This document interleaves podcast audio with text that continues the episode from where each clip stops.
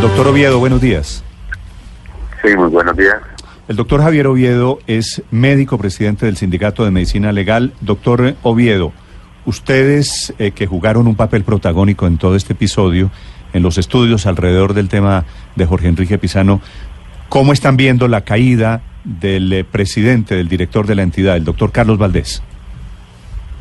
Eh, bueno, eso es, nosotros veíamos venir que esto podía suceder eh, de acuerdo a nuestras denuncias y que seguimos ratificando nuestras denuncias y hacemos la aclaración y volvemos a hacer eh, la siguiente precisión. Y es que no solo es el caso de Pisano, hay más casos eh, que sucedieron o que sucede donde el director salió a decir declaraciones alejadas de la verdad científica, de la verdad que estaba en los peritazos que habían hecho nuestros peritos Aquí el problema no es el instituto ni son sus funcionarios.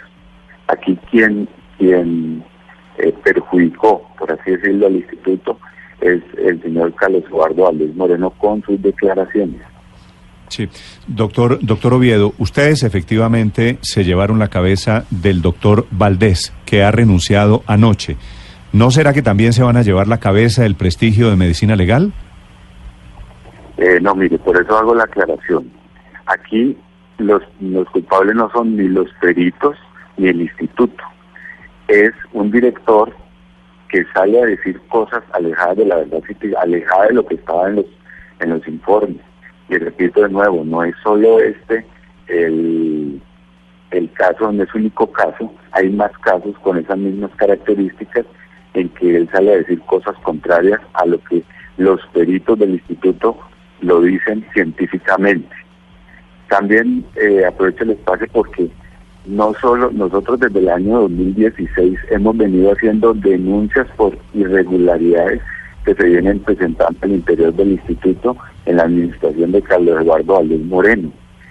Y hacemos un llamado a los entes de control, a Contraloría, Procuraduría, Auditoría General de la República, a Fiscalía. Nosotros hemos hecho las denuncias, ¿qué ha pasado? ¿Por qué no pasa nada? Señor Oviedo, ¿En qué otros casos, según lo que usted dice, Carlos Valdés dijo cosas que no estaban de acuerdo con los eh, informes de los peritos de medicina legal?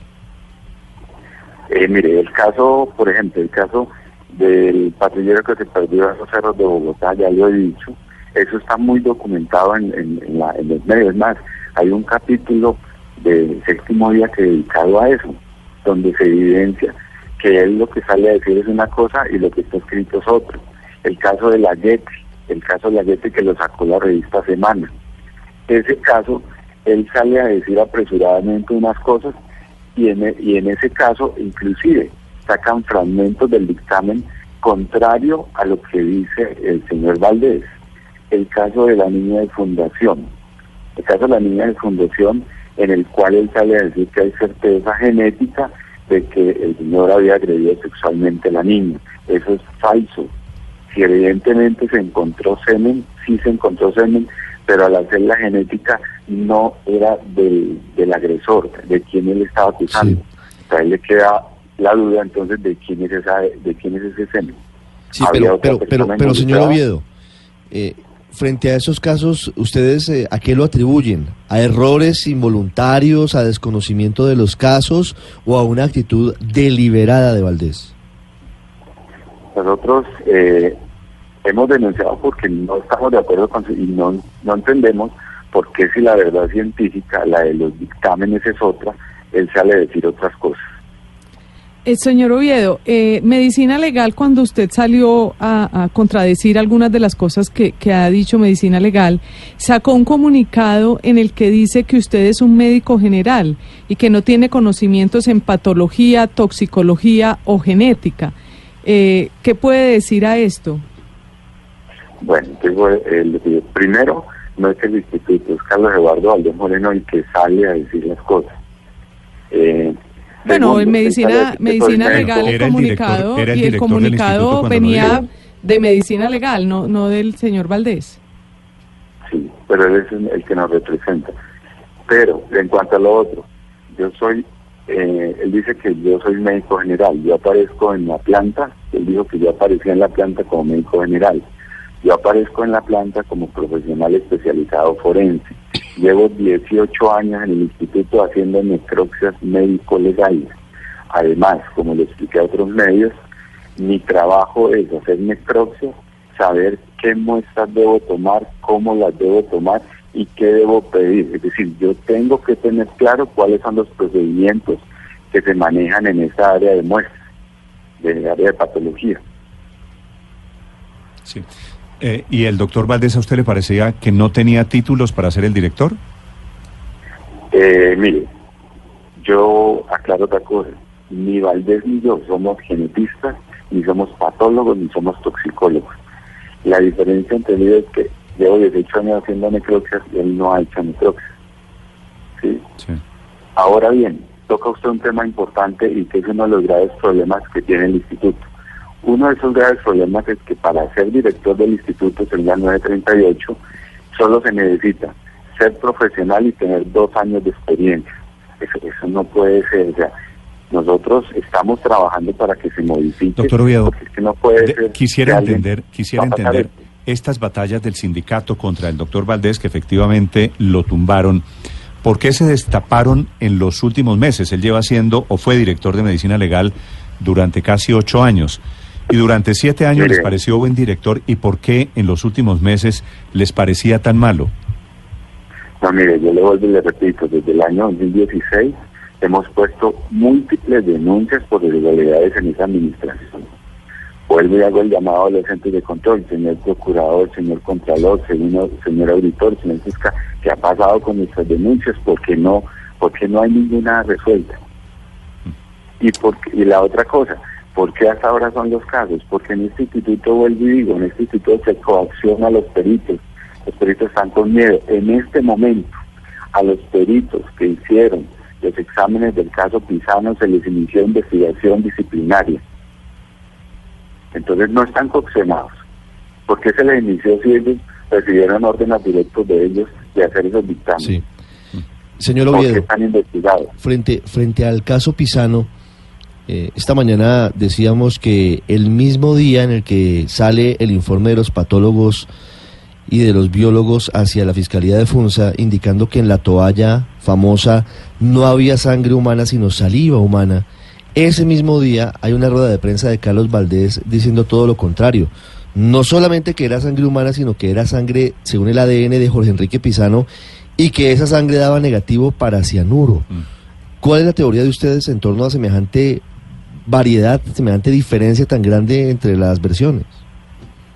son mentiras. Mire, es que eh, yo quiero que entiendan algo. O sea, primero sale a decir que es sangre humana, que es de Pisano, cuando Pisano, el cuerpo de Pisano había sido cremado. ¿De dónde sacó el ADN para cotejarlo?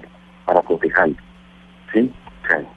y fuera de eso, ustedes vieron ayer el dictamen de la FM de Biología, donde dice que ni siquiera es sangre humana. Ya ustedes sacarán sus propias conclusiones. Doctor Oviedo, gracias por acompañarnos. Bueno. Es Javier Oviedo, presidente del Sindicato de Medicina Legal, sobre la caída de su director.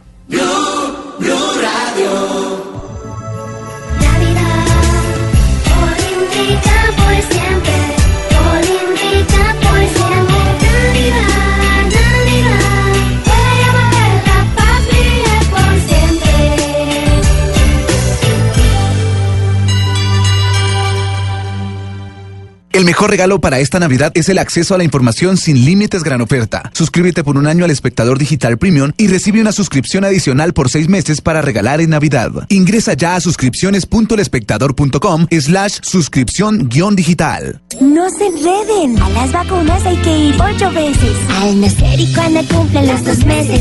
Al cumplir cuatro, seis y siete meses. Al año, al año y medio y a los cinco años. Así de fácil, sin enredos y no extraños. Recuérdalos siempre con esta canción y lleva carnet de vacunación. Vacunas al día, te la ponemos fácil. La salud es de todos. Ministerio de Salud y Protección Social. Con tuya puedes conseguir lo que quieres. Si lo sueñas, con tuya puedes. Tuya, tuya, te entiende. Es para ti, tuya.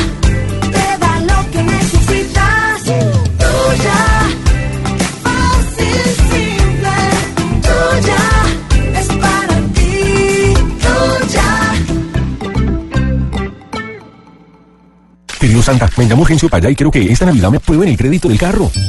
¡Oh, oh, oh! Tranquilo, Urgencio. Ya no necesitas de cartas ni de ningún documento.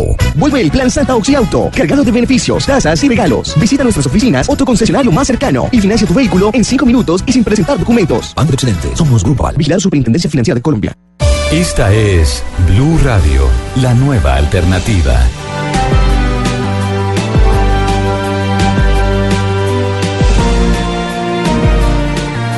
8 de la mañana, 57 minutos. Mucha atención en su discurso anual. Esta mañana el Papa Francisco promete que nunca más la Iglesia cubrirá abusos sexuales.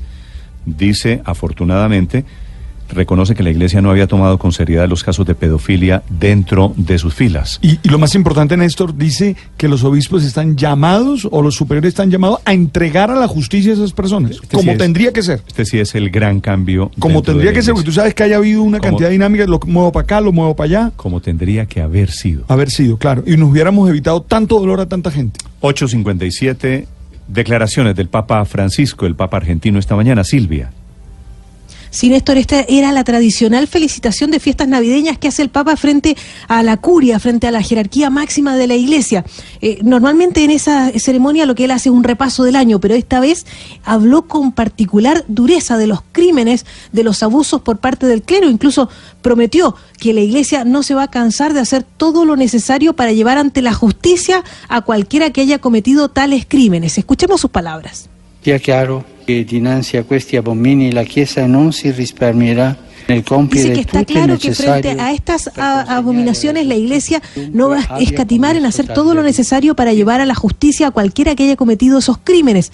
La Iglesia nunca va a intentar encubrir o subestimar ningún caso. Siempre hablaba en futuro porque también reconocía en ese discurso que hasta antes, hasta ahora, la, la Iglesia no se había tomado estos casos con seriedad, pero aseguró que eso nunca va a volver a suceder. En otro apartado lanzó un mensaje directo a todos los que abusan de los menores. Les dijo textualmente, conviértanse y entréguense la justicia humana y prepárense para la justicia divina. Esas fueron las palabras del Papa en esta ceremonia que ha sido, como decíamos, eh, eh, un discurso ante la curia, que ha sido transmitido en directo, en que el Papa habló muy, muy fuerte con